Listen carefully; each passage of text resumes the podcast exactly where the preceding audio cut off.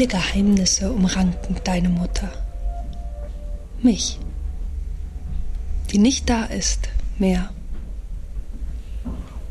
Die wegradiert wurde. Die hier war. Was kaum jemand mehr weiß. Wien.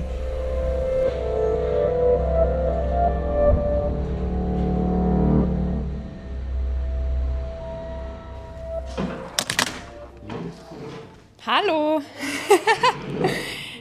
Hi. Willkommen im Loge. Ja, danke. Cool, dass ich wieder da bin. Ja, ich muss gerade ein paar Stille zusammenstellen. Ah ja? Wir hatten äh, nämlich eine Tanzperformance am Wochenende. Ah, cool. Am Zusammenräumen. Wir befinden uns in der ehemaligen Produktionsstätte einer Großbäckerei. Wo früher Getreide gelagert wurde, wird heute getanzt und Kunst produziert. Der Raum befindet sich auf dem Areal der Brotfabrik in Wien Favoriten. Er hat hohe alte Ziegelwände und einen neu verlegten schwarzen Tanzschwingboden. Ich finde es immer cool, wenn ich herkomme. Das ist wirklich ein sehr besonderer Raum. Ähm, ja, das war ja äh, früher das Getreidesilo von der Ankerbrotbäckerei. Äh, da wurde im Hinterhof mit Eisenbahnwaggons das Getreide an, ähm, ja, hergebracht und äh, genau hier drin gelagert. Hier ist Getreide gelagert worden, Hier- wo jetzt quasi die Veranstaltungsfläche ist. Genau, hier war früher der, das Getreidesilo. Deswegen ist der Raum auch so hoch. Und da oben, wo du diesen schwarzen Balken siehst, da ist äh, eine Treppe hochgegangen. Ah ja. Diese zweiteilige Podcast-Reportage basiert auf einer Koproduktion mit dem transdisziplinären Kulturverein Echolot. Vor zwei Jahren haben Kunst- und Kulturschaffende aus unterschiedlichen Disziplinen begonnen, den historischen Getreidespeicher an der Absberggasse zu einem Probe- und Veranstaltungsraum umzubauen. Heute finden hier im Lot regelmäßig Performances, Konzerte und Kulturevents statt. Jana hat diesen Kulturverein mitgegründet. Und ihr habt den Raum ähm, komplett renoviert? Als wir eingezogen sind, haben wir erstmal hier diese Ziegelwände ähm, abgespritzt und die Fugen rausgemacht und neu, neu verfugt. Genau, und dann haben wir einen Tanzschwingboden eingelegt, damit man hier sowohl äh, Theater als auch Tanz äh, stattfinden lassen kann. Und die Decke haben wir schwarz gestrichen und diese großen metallenen Lüftungsröhre haben wir rein verlegt. Ja. Und natürlich all das Equipment mit Licht und Sound haben wir auch reingetan. Ähm, es war uns einfach immer wichtig, so viel wie möglich von dem ursprünglichen Raum ähm, ja, zu erhalten. Deswegen haben wir jetzt diese Ziegelwände auch nicht angemalt oder irgendwie überklebt, sondern viel von diesem alten Charme auch zu behalten. Ist eine coole Mischung aus alt und neu. Ja, das ist, weil der Raum so viel Geschichte hat und wir wollen diese Geschichte nicht einfach über, überstreichen.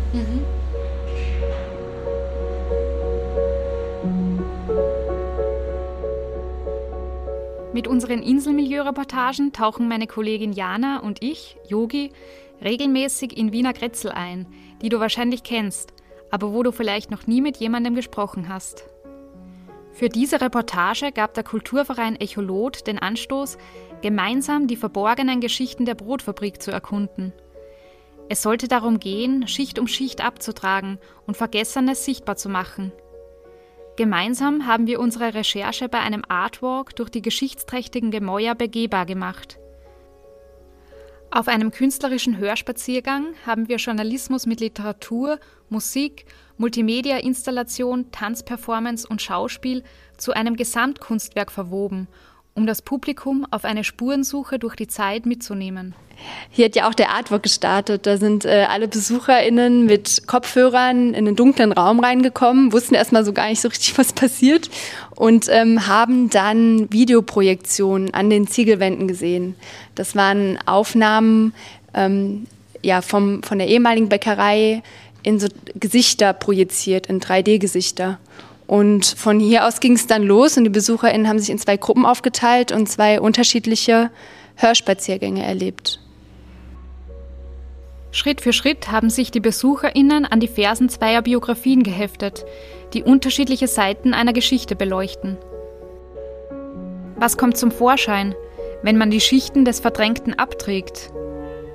Wir führen dich an einen Ort, an dem kuriose Erinnerungen von AnkerbrotarbeiterInnen genauso haften wie die schrecklichen Verbrechen des Nationalsozialismus.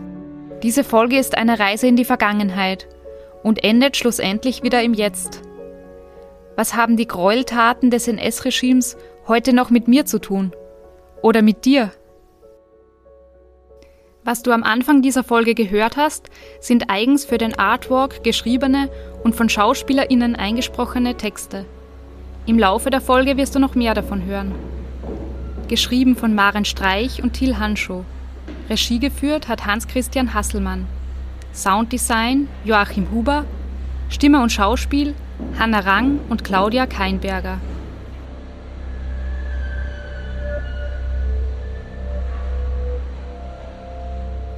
Zweimal am Tag weht hier der Duft von frischem Brot über das Areal, weil in einem kleinen Teil der Brotfabrik noch immer gebacken wird.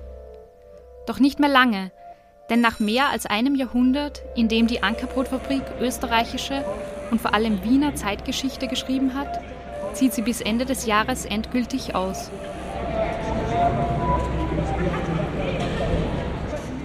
Wo nun getanzt und gefeiert wird, weiß heute kaum jemand mehr, was früher hier geschah.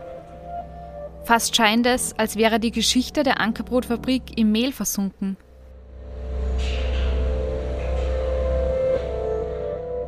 Bevor der Anker gelichtet wird, wollen wir und Echolot dafür sorgen, dass ein wichtiges Kapitel dieser Geschichte nicht in Vergessenheit gerät. Unsere Suche starten wir mit einem Aufruf auf Radio Wien. Guten Morgen um 7 Uhr und 13 Minuten, wobei mittlerweile ist ja nur noch ein winziger Teil der ehemaligen Ankerbrotfabrik tatsächlich für das Backen von Brot zuständig. Abgesehen davon gibt es seit einigen Jahren Events und sehr, sehr viel Kunst und Kultur. Die Brotfabrik war einst die größte Bäckerei Europas und es ist jetzt auch ein spannender Zeitpunkt, denn heuer zieht auch die übrig gebliebene Ankerbrotfabrik weg aus Favoriten. Da sind wir auf der Suche auch gerade nach diesen Geschichten und nach Leuten, die hier mal gearbeitet haben oder immer noch arbeiten, die einfach mit dem Ort Ort auch Geschichten verbinden, Dinge erlebt haben oder Anekdoten erzählen möchten. Wir stellen gerne den Kontakt her, wenn Sie wollen. Unsere Kolleginnen und Kollegen vom Radio Wien Service Point unter 89 Ja, auf diesen Radioaufruf hin haben sich viele Leute bei uns gemeldet, um ihre Erinnerungen mit uns zu teilen. Die Absiedlung der Bäckerei weg aus Wien beschäftigt viele der ehemaligen ArbeiterInnen und AnrainerInnen. Eine Anruferin empfiehlt uns, mit Bertha Wenzel Kontakt aufzunehmen. Zehn Jahre lang hat sie die Ankerbrot-Filiale am Keplerplatz geleitet und dort viel erlebt. Wenzel? Hallo Frau Wenzel, hier ist Jana Mack. Äh, sie hat mich vorhin angerufen. Ja. Grüße Sie. Ja, geht's bei. Ich muss nur ja? leiser drehen da, damit ich was höre und Sie mich hören. Ja. okay. Geht schon. Genau. Ich kann ja noch mal kurz erklären, was wir machen. Frau Wenzel schlägt vor, dass wir uns im Bezirksmuseum Favoriten in der Nähe der Brotfabrik treffen. Dort gibt es eine Ausstellung über die Ankerbrotbäckerei. Falls Sie noch irgendwie Fotos von damals haben oder irgendwelche anderen Gegenstände, Bring Erinnerungen, können Sie gerne, können Sie das gerne mitnehmen. Ja, genau. Bringe ich mit. Das wäre super. Gut, dann ähm, sehen wir uns am Sonntag 14 um Uhr. 14 Uhr. Perfekt. Gut, Dankeschön. Bitte gerne. Bis dann. Ja. Wieder.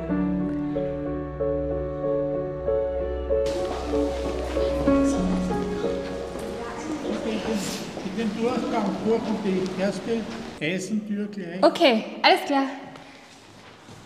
Ich betrete einen kleinen dunklen Raum. Der Staub kitzelt in der Nase. Zwischen historischen Ankerwerbetafeln und eingerahmten Schwarz-Weiß-Fotos begrüßen mich Frau Wenzel und ihr Mann Helmut. Sie stehen vor einem alten Fernseher und hantieren in den Lautstärkereglern. Auf dem Bildschirm erkenne ich Aufnahmen von Pferden, die alte Kutschen hinter sich herziehen. Hallo, Jana. Hallo. Jana. Hallo. Super. Mein Gatte Helmut Winzel. Für das Interview könnten wir den Fernseher ausstellen, wissen Sie, wie das geht? Weil sonst Das ist es nicht so. Anker, Anker. Alles Anker. Ja, wer kommt denn da als Erster nun? Das ist nicht schwer. Das Normalbrot ist den Wienern doch schon familiär. Nun das Bauernbrot, in dem man Kraft und Würze fühlt, doch dafür ist das nach Schweizer Art ganz wild. Daher, worauf freut sich der Wiener? Auf das Hochquellwasser und das Ankerbrot. Da war doch diese Werbung. Worauf freut sich der Wiener, wenn er vom Urlaub kommt? Auf Hochquellwasser und auf Ankerbrot. Auf mich und auf meinen Mann. Auf uns haben sie sich gefreut, weil mein Mann war bei den Wasserwerken. Und wir haben immer strahlend gesagt, alle freuen sich jetzt, wenn sie wieder kommen auf uns. Ja, Frau Wenzels Augen leuchten richtig, wenn sie über diese Zeit spricht. Wie viele andere MitarbeiterInnen auch, identifiziert sie sich stark mit dem Unternehmen. Als Filialleiterin hat sie einen humorvollen Umgang mit Herausforderungen im Berufsalltag entwickelt. Wir stehen vorne. Wir stehen eigentlich wie auf einer Bühne. Wir haben ja diese furchtbaren Würsteln gehabt, da so hängen, diese braunen. Die haben gesagt, das ist ein Vorhang. Den musst du weggeben, dann gehst du raus auf die Bühne und spielst Verkäuferin. Nichts anderes.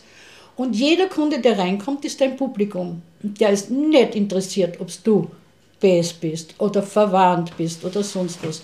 Der will seine Sorgen loswerden, nicht mir an die.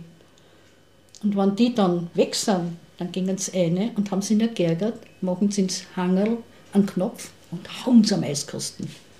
Zwei, dreimal und dann gingen sie aus und die sind wieder frisch auf der Bühne. Hat funktioniert. Hat funktioniert. Wir setzen uns an einen großen runden Tisch. Auf der grauen Tischdecke sind Fotos ausgebreitet. Frau Wenzel als Piratin verkleidet, im Faschingskostüm in ihrer Filiale. Eine Mitarbeiterin hält ein Schild in die Kamera. Krapfenaktion. Ein Buch liegt vor uns auf dem Tisch. Ankerbrot, die Geschichte einer großen Bäckerei. Aus der Recherche wissen wir, dass es zwei Bücher über die Ankerbrotfabrik gibt.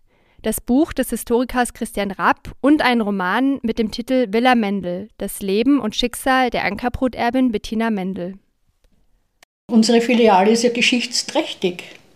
Im Hof hinten hat die Gebrüder Mendel die Bäckerei gehabt. Von dort kommt Anker raus. Mhm. Und was wissen Sie über die Brüder, Gebrüder Mendel? Jüdische Abstammung. Und sie waren schlau. Sie haben die Fabrik so gebaut, dass sie bergauf oben war, dass sie mit den Pferden beladen gut runterrollen können und wenn der Wagen leer war, auch wieder gut rauf können. Wir haben da zum Beispiel, habe ich Ihnen vorbereitet, da ist es gegründet worden. Oh ja. Da hast du mal die beiden, den Heinrich und den Fritz Mendel. Frau Wenzel deutet auf die Aufnahmen zweier junger Männer. Stolz lächeln sie in die Kamera. Heinrich und Fritz Mendel übernahmen 1891 eine kleine Bäckerei am Keplerplatz von Emanuel Adler. Zu diesem Zeitpunkt war die Bäckerei pleite. Obwohl beide niemals zuvor in der Bäckereibranche gearbeitet haben, schaffen sie es, Anker innerhalb von 15 Jahren zur größten Bäckerei Wiens und später sogar zur größten Bäckerei Europas zu machen. Sie haben dann noch äh, viel dazu gemacht, nicht nur gebacken. Nudeln und, und, und Bröseln und, Mehl und alles ist ja dann dazugekommen. Ne? Wir blättern in dem Buch über die Geschichte von Ankerbrot. Was mir sofort auffällt, sind die eindrucksvollen Produktverpackungen, Werbung und Plakate der Bäckerei. Dreieckige Nudelschachteln, minimalistische Schriftzüge, ansprechende Illustrationen in kräftigen Farben. Frau Wenzel erzählt mir, dass Anker damals auch Taschenkalender, Bleistiftdosen und Kinderspielzeug produziert und verkauft hat. Eine Seite lässt mich stocken. Zwischen Plakaten von glücklichen Familien und frischem Gebäck eine Grafik. 1938 steht er in großen roten Buchstaben unter dem Schriftzug Ankerbrot.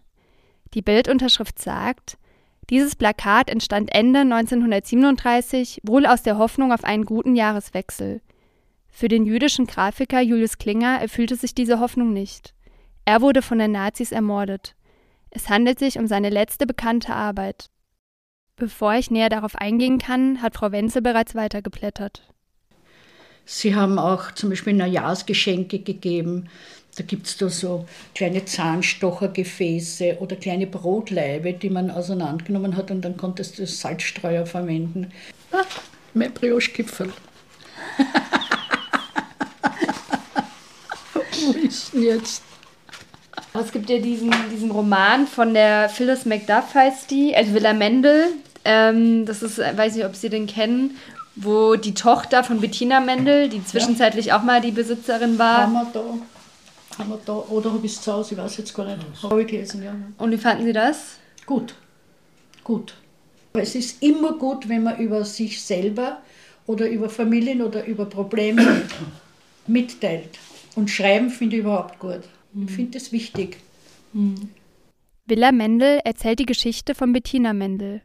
Als 22-jährige junge Frau übernimmt sie nach dem Tod ihres Vaters Fritz Mendel die Ankerbrotfabrik und führt diese erfolgreich, bis sie 1938 bei Nacht und Nebel das von den Nazis besetzte Österreich verlassen muss. Über die Schweiz und Neuseeland gelangt sie nach Australien, wo sie sich zunächst als illegale Einwanderin bei den Aborigines versteckt. Der Roman ist aus der Sicht von Bettinas Tochter Phyllis geschrieben. Als Kind entdeckt sie, dass ihre bodenständige Mutter, die sie bisher nur als Farmersfrau kennt, mit einem enormen Vermögen auf die Welt gekommen ist. In dem Erinnerungsbuch forscht sie der mütterlichen Familiengeschichte nach und begibt sich auf eine Entdeckungsreise auf den geheimnisvollen Spuren ihrer Mutter. Viele Fragen über die Vergangenheit bleiben unbeantwortet. Woher stammen die von Picasso signierten Zeichnungen? Welchen Weg hat ein erlesenes Stück aus dem ererbten Familienschmuck genommen? Wer war ihre Mutter?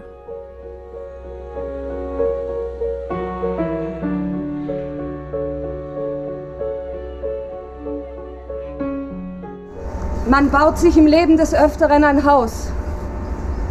Stein um Stein schlagen sie einem das Leben, das, das Herz, das Haus zurecht. Dass man kaum noch weiß, welche Steine woher stammen oder vorher schon da gewesen sind. Man baut sich im Leben des Öfteren ein Haus, ein, ein Zuhause. Und jeder Tag, jede Sekunde ein Sandkorn. Jeder Augenblick ein Kieselstein in meinem Album. Ein Ziegel in meinem Archiv. Was ich aber nicht verstehe, welches, welches ich nicht verstehe, ich, ich nicht ganz kenne. Wo bist dort du?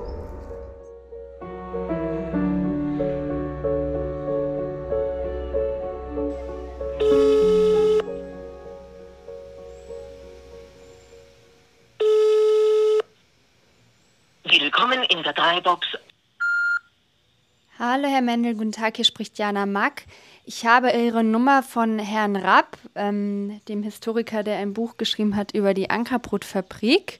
Es ist folgendermaßen, ich mache den Reportagen-Podcast Inselmilieu und wir machen eine Folge, eine Podcast-Folge über die Ankerbrotfabrik und ihre Geschichte. Und da sind wir natürlich auch auf äh, die Gebrüder Mendel gestoßen, die äh, Gründerfamilie und Bettina Mendel und Phyllis McDuff und alle Charaktere, die da eine Rolle spielen. Und jetzt würde ich mich sehr gerne auch mit Ihnen kurz unterhalten über diese Historie, auch über Ihre Familie und über den Bezug zu Anka. Deswegen würde ich mich freuen, wenn Sie mich zurückrufen. Vielen Dank und einen schönen Tag. Stefan Mendel ist der Urgroßenkel von Fritz Mendel, einer der beiden Gründerbrüder von Ankerbrot und einer der letzten Nachfahren, die noch in Wien leben. Während wir auf seinen Rückruf warten, schauen wir uns das Areal der ehemaligen Ankerbrotbäckerei genauer an. Wir wollen herausfinden, was in den Räumlichkeiten der Brotfabrik passierte, bevor Kunst und Kultur am Areal Einzug hielten. Wie haben die Produktionsstätten früher ausgesehen? Ja, wenn man beim Areal reingeht, fällt mir da gleich mal ein roter Anker auf, der da eingraviert ist. Da drüben ist ein schwarzer Anker. Das sind alles nur so ganz alte historische Schilder und Symbole eigentlich. Ähm, ja, du musst dir vorstellen, das ganze Areal hier war früher die Bäckerei. Ähm, das hat ja. sich geteilt in, in Schwarzbäckerei und in Weißbäckerei. In der Weißbäckerei wurden die Semmeln hergestellt und Milchgebäck und in der Schwarzbäckerei wurde ähm, das Schwarz- und das Mischbrot produziert. Wir stehen jetzt auf einem Innenhof und rings um uns sind sanierte Gebäude, ähm, man sieht eigentlich nur ganz cool, dass es früher Produktionsstätten waren von der Bäckerei. Man sieht da diese ähm, hohen Fenster, die Ziegelbauten, ähm, viele neue Betongebäude sind errichtet worden, Balkone, große Fenster und viele ähm, Galerien gibt es hier. Bildungseinrichtungen. Ostlicht ist hier die Galerie Anzenberger. Da drüben spielt gerade Violine. Ich glaube, da ist ähm, Das Schubert Ja.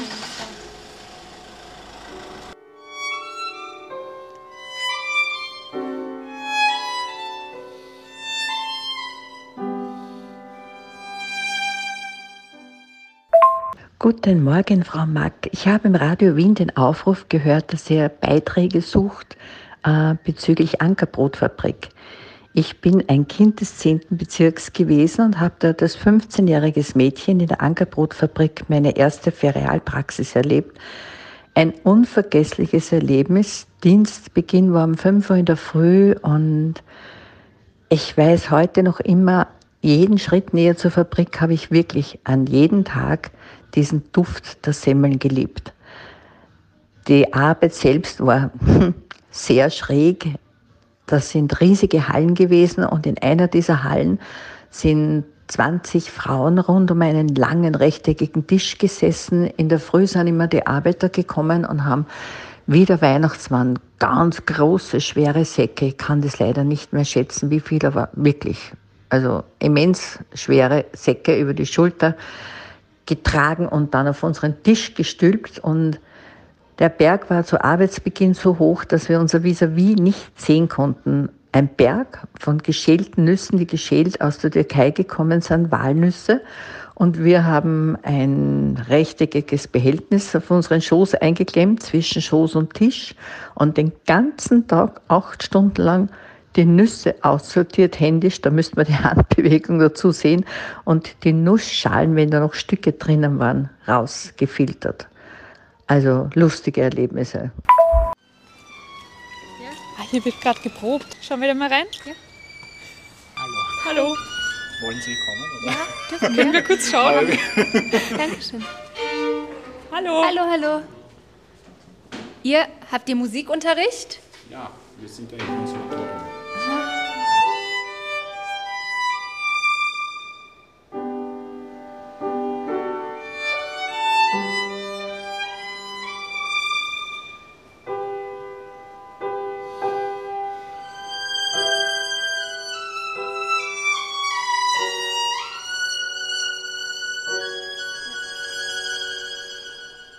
Da, wo heute klassische Musik geübt wird, war Zuckerbäcker Sigi früher auch mit Streicharbeiten beschäftigt. Er hat hier Golatschen gemacht. Einige Jahre war ich dort bei der Kuchenpartie. Ich habe um 4 Uhr in der Früh angefangen. Äh, habe Arbeiten gehabt, äh, Streicharbeiten einmal. Ne? Und es waren Linzerschnitten, Topfenschnitten, Cremeschnitten, Pariser Schnitten. Das heißt, ich habe etliche Monate das gemacht und dann andere Arbeit gehabt, zum Beispiel Golatschen zu machen. Da sind wir gesessen am Spießband. Das, der Tag ist da so vorbereitet worden. Der ist da hinten drauf gekommen. Dann ist eingestellt worden, eine gewisse Stärke und dann durchgerollt wieder zurück und wieder anders nächste, bis der Tag so weit war, dann ist er ausgerollt worden und da zu den herkommen und dann ist dann so durchgerannt. Und dann sind wir da gesessen, sechs Leute und haben nur Golatschen zugemacht. Mhm. Aus jeder Familie hat einer bei Anker gearbeitet. Wir waren zu unserem Höchstzeitpunkt waren wir 2600 Mitarbeiter in der Firma. Ja. Und es hat eigentlich fast keine Familie gegeben, wo nicht einer beim Anker gearbeitet hat. Heinz Nettosek ist ehemaliger Betriebsrat bei Ankerbrot. Wir haben ihn und Sigi beim Pensionistenstammtisch ehemaliger Ankerbrotarbeiter kennengelernt. In einem kleinen, urigen Wiener Beisel treffen sie sich alle zwei Wochen, um gemeinsam in Erinnerungen zu schwelgen. Wenn wir untereinander gesprochen haben, also die jungen Burschen, nicht, und der, wo bist denn du? Bin bei der Gemeinde Wien. Wow, super, super, das ist ja herrlich. Gemeinde Wien, ein Wahnsinn. Wo bist denn du? An Anker? Wie hast du denn das gemacht? Also, das war noch eine Höherstellung. Also, über Gemeinde Wien war nur der Anker. Nicht? Also, das war, wie gesagt, damals eine Sensation, wenn einer beim Anker arbeiten durfte. Ich kann mich noch hineinbegleiten. Wie lange dauert es ungefähr? Ah, nur äh, zwei Minuten eigentlich. Ja, da kommt ja? mir und macht das Gehen wir mal rein. War ja schon bei einigen Veranstaltungen in der, in der Expedithalle. ah ja. Was findet denn normalerweise so statt hier? Na, zumeist Business-Events. Und äh, Wochenende sind es dann, also es sind momentan zwei Kirchen da, die es gemietet haben, immer Wochenende. Okay. Da finden da Gottesdienste statt? Ja, genau. Ah, das ist ja riesig. Ja. Wahnsinn. Wissen Sie, wie das früher genutzt wurde? Ja, es war früher die Auslieferungshalle für die Ankerbrotfabrik und ähm, war damals angeblich die größte Halle Europas, die frei, größte freitragende Halle Europas. Ah, freitragend bedeutet. Dass es keine Säulen sind. Ja.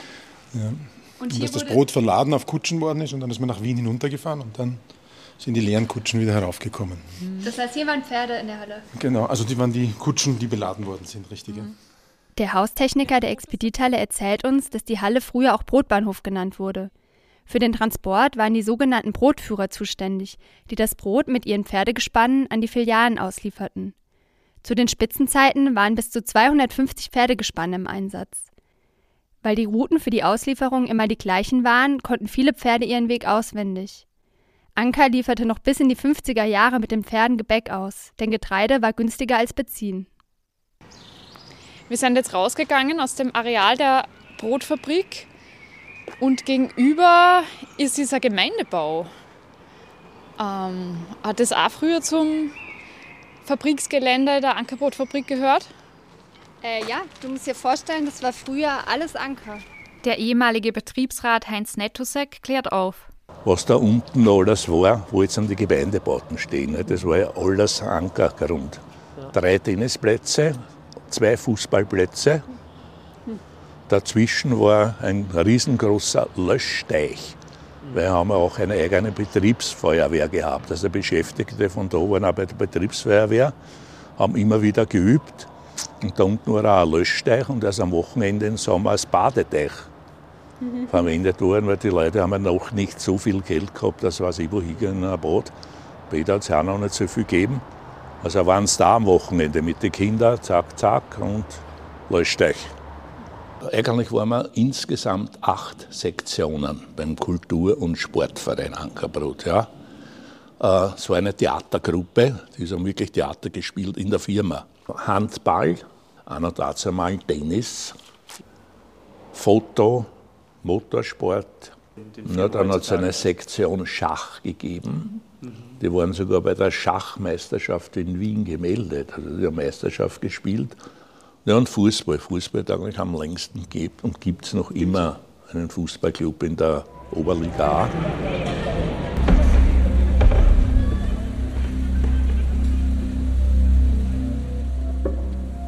Wir betreten einen Irrgarten.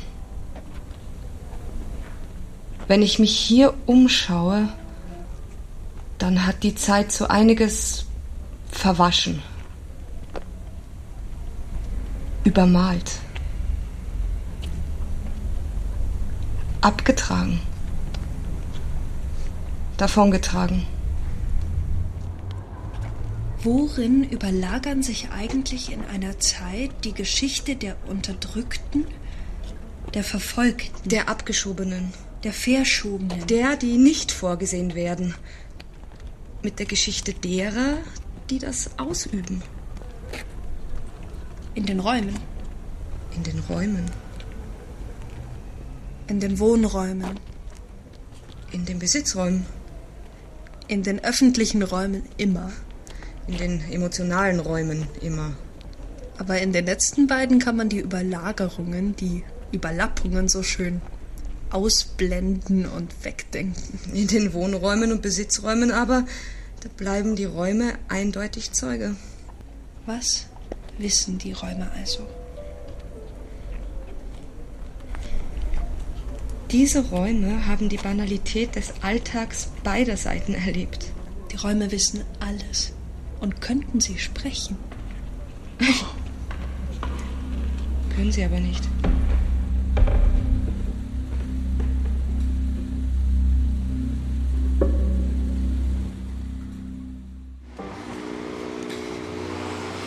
Gehen jetzt zu dem Teil der Brotfabrik, wo halt immer nur ähm, gebacken wird und Bro Brot produziert wird. Wo geht's denn hier rein? Schauen, ob man da überhaupt reingehen kann. Kein Durchgang, da steht Eingang. Vielleicht da durch das Drehkreuz. Ähm, Tor 3. Besucher und Leiharbeiter. Hier läuten und rechts Drehkreuz benutzen. Ah, schau mal. Das ist eine Gedenktafel. Ah ja. Aus dem Jahr 1945. Als unerschrockene Vorkämpfer starben sie den Henkertod für Österreichs Freiheit. Ihre Aufopferung soll und muss uns stets Mahnung sein im Kampf für ein freies Österreich. Es stehen vier Namen drauf. Alexander Scheck, Käthe Odwodi, Ludwig Führer und Franz Miesek. Und alle sind erschossen oder hingerichtet worden. Genau, im Februar, zwischen Februar 1934 und Dezember 1944.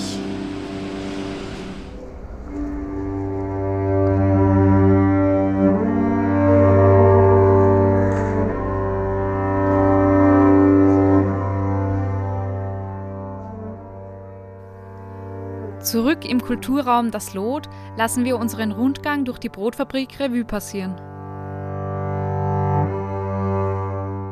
Also ich finde es ja einerseits sehr gut, dass es diese Tafel gibt am Eingang von der Ankerbrotfabrik, wo die Namen von den WiderstandskämpferInnen draufstehen. Mhm. Ähm, gleichzeitig finde ich es schon ziemlich krass, dass es überhaupt keine Erinnerungsdenkmal an die Gebrüder Mendel gibt und auch nicht an den jüdischen Architekten Friedrich Schön, der das Areal in die Ankerbrotfabrik entworfen hat und dann in einem Konzentrationslager ermordet wurde. Mhm. Ich weiß nicht, ob du dich erinnerst an die kleinen Anker, die du überall gesehen hast am Areal. Da stand ja früher überall HFM drin für Heinrich und Fritz Mendel. Ähm, die wurden dann einfach übermalt und die Initialien der Gründerbrüder wurden einfach so ausgelöscht. Ich, ich habe gestern nur mal auf die Website geschaut von Anker und ich finde es ganz interessant, weil ähm, wenn man auf die Firmengeschichte schaut und ins Jahr 1945 klickt, steht da tatsächlich nur ein einziger Satz. Ich lese den einmal kurz vor. Da steht, die Mitglieder der jüdischen Gründerfamilie Familie Mendel haben Österreich verlassen. Das Unternehmen Ankerbrot wurde arisiert. Das ist so krass, weil das klingt, als wären sie auf Urlaub gefahren. Und dann geht es weiter. Die Kriegszeit hat dann auch die Ankerbrotfabrik schwer gebeutelt. Viele Luftangriffe verursachten Bombenschäden an den Gebäuden und machten es notwendig, die Produktion immer öfter zu unterbrechen. Das ist für mich eine klassisch österreichische Opferperspektive, wo es hauptsächlich um die eigenen Schäden am Gebäude geht, was einfach nur absurd ist.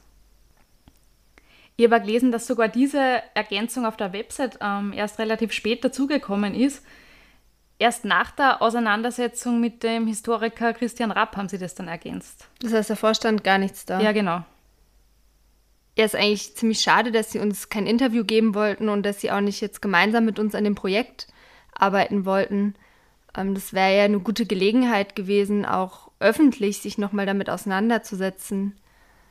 Ähm, sie haben gemeint, dass sie gerade keine Zeit haben und zu sehr mit der Absiedlung beschäftigt sind. Hm. Aber meine Vermutung ist ja, dass sie mit dieser Auftragsarbeit von diesem Buch eigentlich mit dieser Aufarbeitung schon abgeschlossen haben und jetzt weitergehen in der Geschichte. Hm.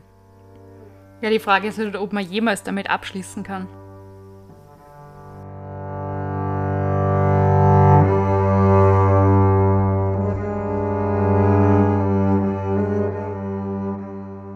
Mittelpunkt stand immer das Brot als eines der wichtigsten Grundnahrungsmittel überhaupt. Gab es kein Brot, herrschte Hunger. Ständig lastete auf dem Unternehmen die Verantwortung, die Bevölkerung ausreichend und möglichst günstig damit versorgen zu können. Zusätzlich gab es auch die Diskussionen, ob man überhaupt mit Brot Geld verdienen darf. Das war aber alles nicht so schlimm wie die Bedrohung durch die Nationalsozialisten, die die Fabrik und die Besitztümer der jüdischen Gründerfamilie an sich rissen.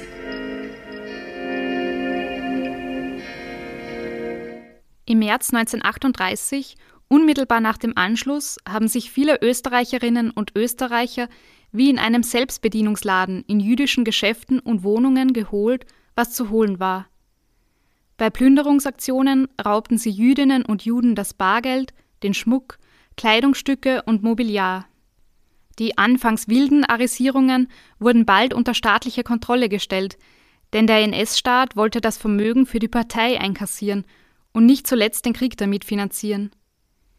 Jüdinnen und Juden durften nichts mehr besitzen.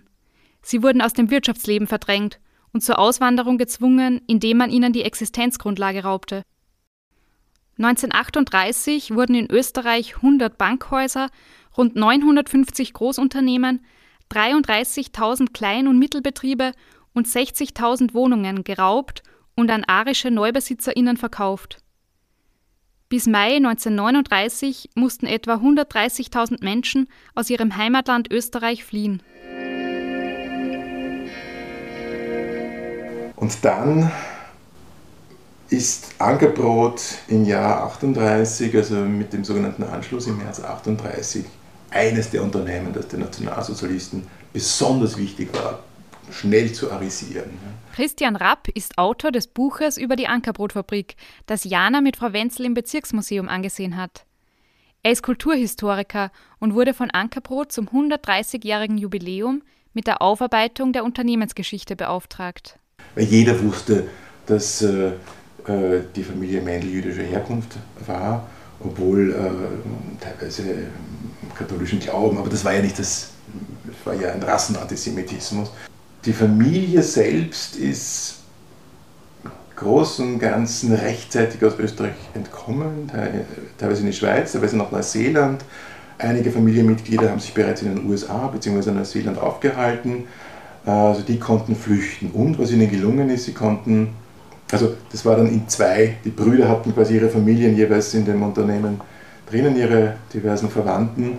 Ähm, und ein Teil des Vermögens konnte in die Schweiz äh, äh, transferiert werden und dort Schweizer Investoren übergeben werden. Und diesen Teil haben die Nazis auch nicht direkt anfassen können, auf den hatten sie auch keinen Zugriff. Äh, sehr wohl aber auf den Teil, der sozusagen in Österreich geblieben ist. Ähm, und das wurde arisiert, man hat es versucht zu arisieren. Also es hat sich gezeigt, dass das gar nicht so einfach ist. Während des Krieges wird auch produziert. Wenige Tage nach der Machtübernahme der Nationalsozialisten informierten Inserate in zahlreichen Tageszeitungen über die vollständige Arisierung des Betriebs. So hat die Ankerbrotfabrik bereits am 15. März eine rein arische Leitung. Und auch ihre 1600 Mitarbeiter sind offenbar nur noch Arier.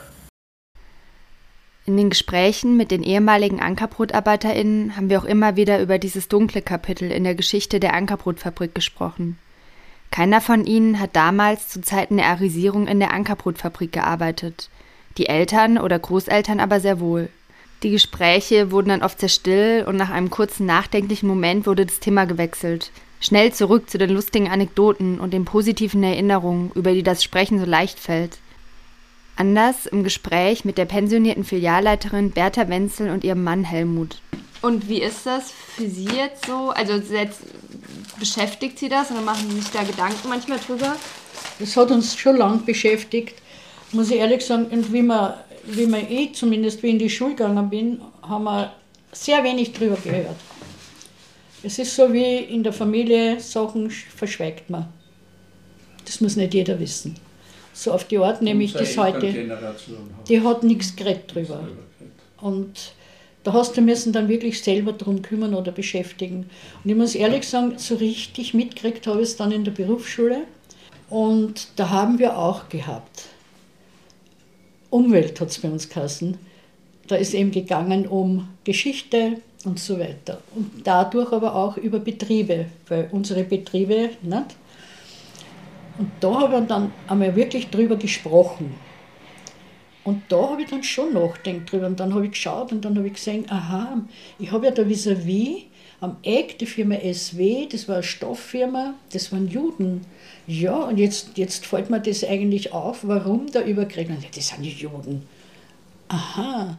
Neben Ankerbrot gibt es in Wien auch viele andere bekannte Unternehmen, die im Nationalsozialismus arisiert wurden. Vielen ist das nicht bekannt. Das Kaufhaus Gerngroß auf der Maria-Hilfer-Straße beispielsweise Auch die Familie Gerngroß musste ins Ausland fliehen. Ihr Unternehmen wurde ihnen weggenommen. 1947 erhielten sie es im Rahmen eines Restituierungsverfahrens zurück. Manche UnternehmerInnen sahen sich gezwungen, ihren Besitz noch schnell zu verkaufen, um den Enteignungen zuvorzukommen. Etwa die Familie Kufner, Besitzer der Ottergringer Brauerei. Und dann war das Buch Exodus. Das habe ich gelesen innerhalb von einer Nacht mit so verquollenen Augen und keine Stimme von Weinen. Der Roman, von dem Frau Wenzel hier erzählt, beschreibt die Geschichte tausender Holocaust-Überlebender, die 1947 nach Palästina fliehen wollten. In Rückblenden wird anhand von Einzelschicksalen die Lage von Jüdinnen und Juden in Ghettos und Konzentrationslagern beschrieben. Ein Tag später haben wir es im Kino gesehen, den Film. Und da, da hat es mich dann sehr beschäftigt. Und diese Firma, die, die Chefin von der Firma SW, ist vor uns gesessen. Und ich habe mir sehr zusammenreißen müssen, weil ich habe sehr nah am Wasser gebaut. Und ich habe schon müssen in der Pause immer am, Boden schauen, was mir runtergefallen ist, damit nicht jeder sieht, wie ich ausschaue. Und habe mir aber sehr zusammengerissen und ist mir halbwegs gegangen. Und dann geht das Licht aus, der Film geht weiter, Weihnachtsszene ist. Und plötzlich fängt die vor mir an. Aus war es mit mir. Ich habe mit ihr im Takt geblerrt. Und da hat es mich auch sehr beschäftigt wieder. Durch Filme und durch Romane wie diesem wurden vielen Menschen die Dimensionen der Grausamkeit erstmals bewusst. Unbekannte Tote bekamen auf einmal ein Gesicht. Diese Auseinandersetzung begann in Österreich erst Mitte der 1980er Jahre. Bis dahin stellte sich Österreich als erstes Opfer des Nationalsozialismus dar. Verschwiegen wurde, wie viele ÖsterreicherInnen das Regime unterstützt hatten oder an NS-Verbrechen beteiligt gewesen waren. Erst 1991 bekannte der damalige Bundeskanzler Franz Branitzky die Mitverantwortung Österreichs an NS-Verbrechen und eine Erinnerungskultur jenseits des Opfermythos entstand. Ja. Darf ich, darf ich nochmal nachfragen, warum glauben Sie, haben Ihre Eltern nicht über diese Zeit gesprochen? Meine Mutter hat 1941 ihren ersten Ehemann verloren im Krieg und 1945 den zweiten Ehemann. Ich kann mir vorstellen, dass sie erst von der Zeit genug gehabt hat. Aber das heißt, sie Weil wollte mein nicht Bruder hat, ihren- hat seinen Vater verloren, ich habe meinen Vater verloren. Ja. Und die wollte ganz einfach nicht drüber Und reden. die hat Ja. genug gehabt.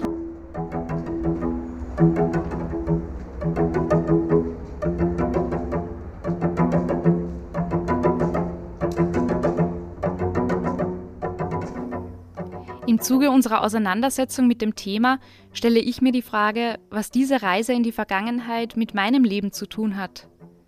Was haben meine Großeltern in der NS-Zeit gemacht? Die Beschäftigung damit lässt mich an den Nazi-Hintergrund meiner Familie denken. Die Geschichte meiner Vorfahren väterlicherseits ist interessant. Die verschwiegene Frau, die wie Ankerbrot-Erbin Bettina Mendel nichts über ihr Leben preisgeben wollte, gab es in meiner Familie auch. Meine Großmutter hat kein Wort über die Identität meines Großvaters verloren. Schau mal, ich habe da jetzt ein Fotoalbum mitgebracht. Das ist von meiner Großmutter, die meinem Vater nie erzählt hat, wer sein Vater ist. Und ich finde es ganz interessant, weil wir haben dieses ähm, Familienfotos da mit ganz vielen Schwarz-Weiß-Fotos drinnen.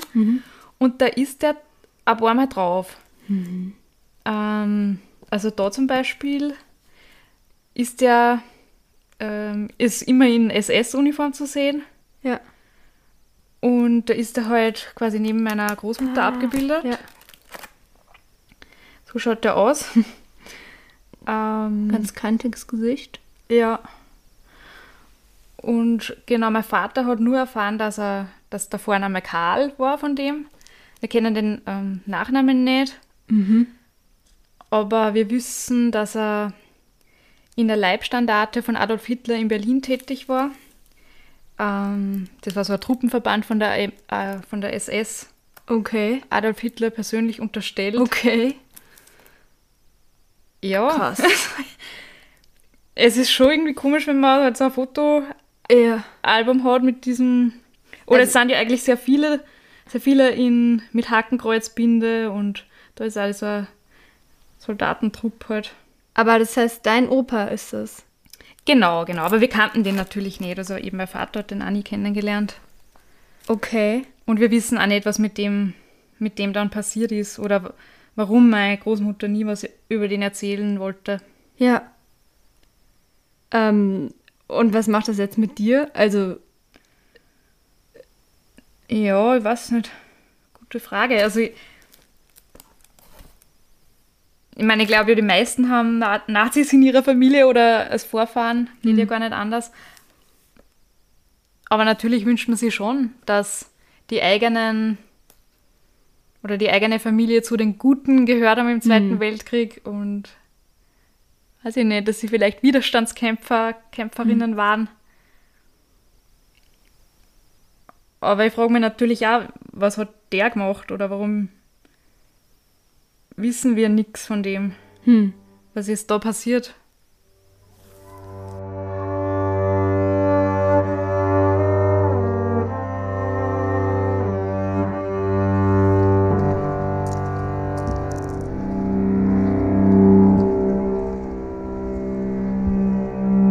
Du gräbst, buddelst im Mehl, du wühlst, du findest nicht.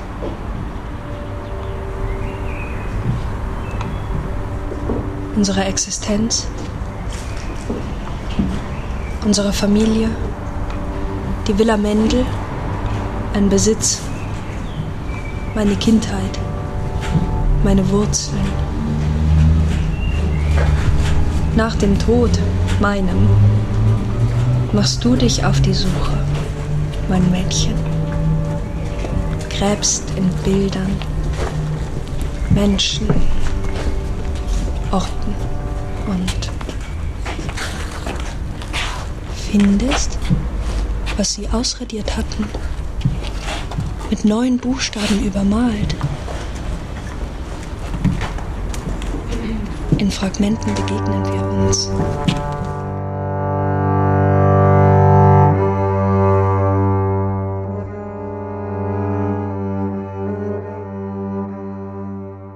Stefan Mendel hat sich zurückgemeldet.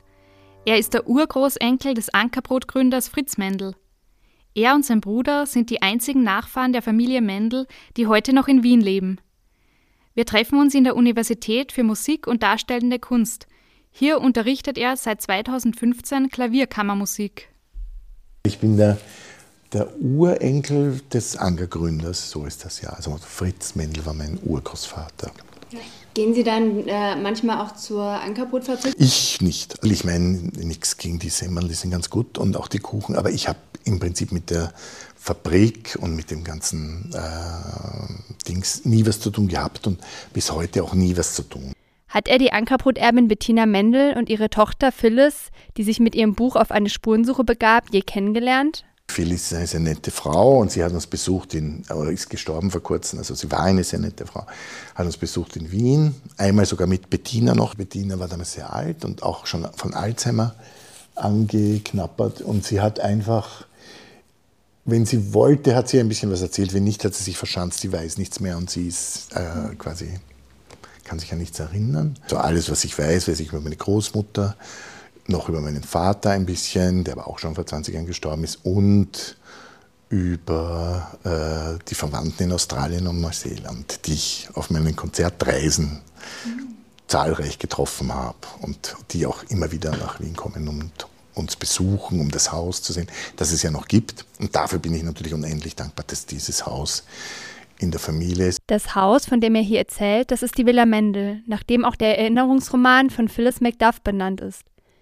Einige Familienmitglieder lebten in dem Haus auf der Hohen Warte in Döbling, bis sie 1938 fliehen mussten und die Villa arisiert wurde. Man darf nicht vergessen, die, die Familie Mendel war ja in den Augen der Nazis jüdisch.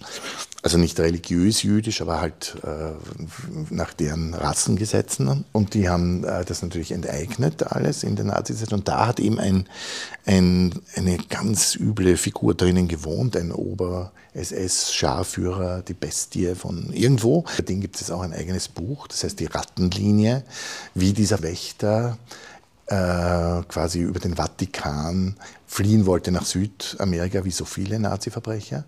Und er hat aber in dieser Villa Mendel, wenn man so will, in den Kriegsjahren wurde der da hineingesetzt. Stefan erzählt uns von Otto Wächter, einem berüchtigten österreichischen SS-Führer, der sich mit seiner Frau Charlotte im Haus der Mendels breit machte. Er war für den Bau des Krakauer Ghettos und die systematische Deportation und Ermordung zahlloser Menschen mitverantwortlich. Mit Hilfe der Kirche wollte Wächter über die Rattenlinie fliehen. Das ist eine bekannte Fluchtroute, über die führende Nazis nach dem Zweiten Weltkrieg über Italien bis nach Südamerika flüchteten, um ihrem Prozess zu entgehen. Mehr über die Seite der TäterInnen und den Umgang der Nachkommen hörst du in Teil 2 dieser zweiteiligen Podcast-Reportage. Also wohnen nicht in dem Haus? Doch, natürlich. Ja, ja, ja, wir wohnen in dem Haus. Mein Bruder und ich wohnen in dem Haus. Wow. Und das ist für natürlich unglaublich. Also. Stefan Mendel lebt nun wieder im Haus seiner Vorfahren. Nicht alle jüdischen Nachkommen haben ihr Eigentum zurückbekommen. Der Rückgabeprozess verlief nach dem Krieg langsam. Die Historikerkommission erforschte im Auftrag der österreichischen Regierung den Vermögensentzug während der Zeit des Nationalsozialismus sowie seither erfolgte Rückgaben bzw. Entschädigungsmaßnahmen. Ankerbrot wurde nach dem Krieg recht schnell zurückgegeben, im Gegensatz zu vielen anderen Unternehmen. Bürokratische Schikanen erschwerten die schleppenden Rückstellungen und fielen oft sehr ungünstig für die Betroffenen aus.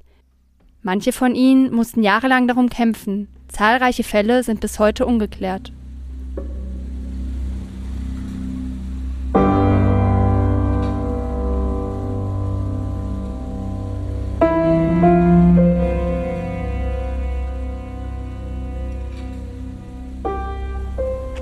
Die Krux, die ich meine, ist also, hier kann man also zurückgeben, da kann man entschädigen, entschuldigen, wiedergutmachen, also Räume wiedergeben.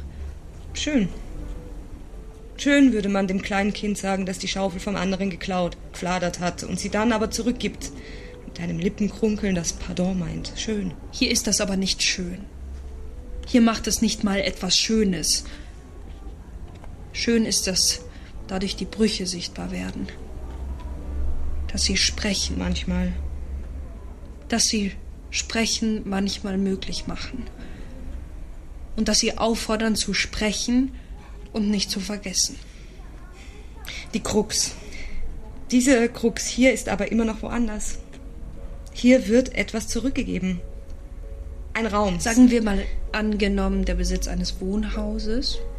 Das wird zurückgegeben in den ursprünglichen Familienkreis. Vollständig. Wobei vollständig auch nur minus der Zeit der Abwesenheit und der Abnutzung gelten kann und sicher eine Tasse im Schrank kaputt gegangen Aber es ist zurückgegeben worden. Ich frage mich die ganze Zeit beim Kreisen. mich die ganze Geschichte. Zeit beim Kreisen um diese Geschichte. Aber, aber ist das nicht ein falsches, ist das nicht ein falsches Wohlgefühl? Wohlgefühl? Ist da nicht ein ist Fehler nicht ein unterlaufen, in dem wir denken, in dem wir denken dass ja alles zurückgegeben, dass ja alles zurückgegeben ist?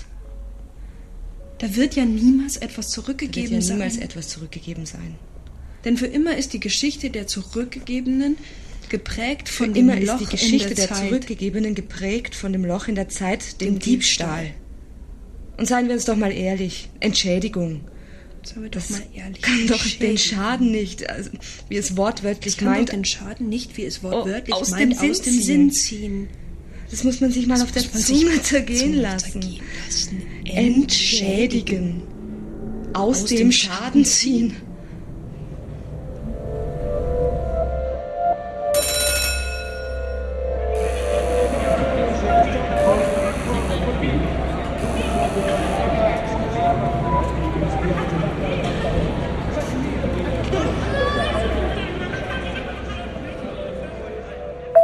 Hi Jana. Ähm, du sitzt jetzt nochmal da mit dem Fotoalbum von meiner Großmutter. Ich habe mir das jetzt nochmal ähm, in Ruhe genauer angeschaut und habe da jetzt tatsächlich ähm, eine interessante Entdeckung gemacht. Wir wissen ja nicht, was mit, dem, mit diesem Großvater nach dem Krieg passiert ist. Mein Vater ist 1945 auf die Welt gekommen und die waren ja auch nicht verheiratet oder irgendwas. Er ist auch nicht bei der Geburtsurkunde eingetragen. Also wir wissen da wirklich nichts. Nur, dass sie der ähm, im Gebirge im Allgäu versteckt hat. Wie viele Nazis nach dem Krieg, das wissen wir. Und wie ich mir jetzt das Fotoalbum anschaue, ähm, ist mir eine Seite aufgefallen. Da ist meine Großmutter abgebildet, wie sie in einer Metallfabrik arbeitet nach dem Krieg. Ähm, die haben dort Schrauben produziert und sowas. Und auf den unteren zwei Bildern sieht man vier Männer mit einer großen Holzkiste. Und die Aufschrift ist Buenos Aires, Argentinien. Und ich frage mich jetzt natürlich, hat mein Großvater vielleicht auch diese Fluchtroute nach Südamerika genommen?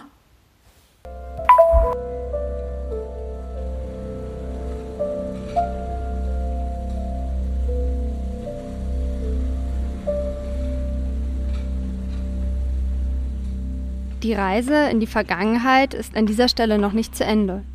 Im zweiten Teil dieser Reportage geht diese Geschichte weiter. Was findet Yogi über ihren Großvater heraus, der möglicherweise nach Südamerika geflohen ist, um seiner Verantwortung zu entgehen? Wir werden uns noch eingehender damit auseinandersetzen, wie Familiengeschichten verdrängt oder umgedeutet werden. In der Fortsetzung wirst du auch die andere Seite der Geschichte rund um die Ankerbrotfabrik kennenlernen jene des Generaldirektors der arisierten Brotfabrik, Georg Berger, der sich jahrzehntelang als Opfer des Dritten Reiches sah, bis er von einer deutschen Tageszeitung als NS-Profiteur entlarvt wurde. Abonniere unseren Newsletter unter www.inselmilieu-reportage.at oder folge uns auf Instagram, um am schnellsten informiert zu werden, wenn Teil 2 dieser Doppelfolge online geht. Bei unserem künstlerischen Hörspaziergang, dem Artwalk Palimpsest in Koproduktion mit Echolot, kannst du selbst hautnah in diese Geschichte eintauchen. Wir machen diese Recherche in einem transdisziplinären Format für dich erlebbar. Vom 29. September bis 1. Oktober hast du im Rahmen des Herbstfests in der Ankerbrotfabrik nochmal die Gelegenheit dazu. Unser Newsletter informiert dich, sobald der Ticket Sale startet. Ja, falls du jetzt selber richtig Lust bekommen hast, am Artwalk teilzunehmen, du dir aber nur nicht so ganz vorstellen kannst, was das eigentlich ist, dann schau doch mal auf unserer Instagram-Seite vorbei.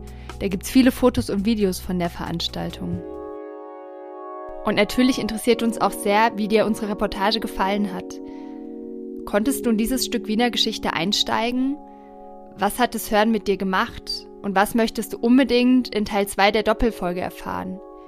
Wir freuen uns sehr über dein Feedback. Du kannst uns entweder über Social Media schreiben oder über unsere Inselmilieu-Website. Diese Folge und auch der künstlerische Hörspaziergang entstand in Koproduktion mit dem Kulturverein Echolot. Die Texte wurden geschrieben von Maren Streich und Thiel Hanschow. Regie geführt hat Hans-Christian Hasselmann, Sounddesign Joachim Huber. Stimme und Schauspiel Hannah Rang und Claudia Keinberger.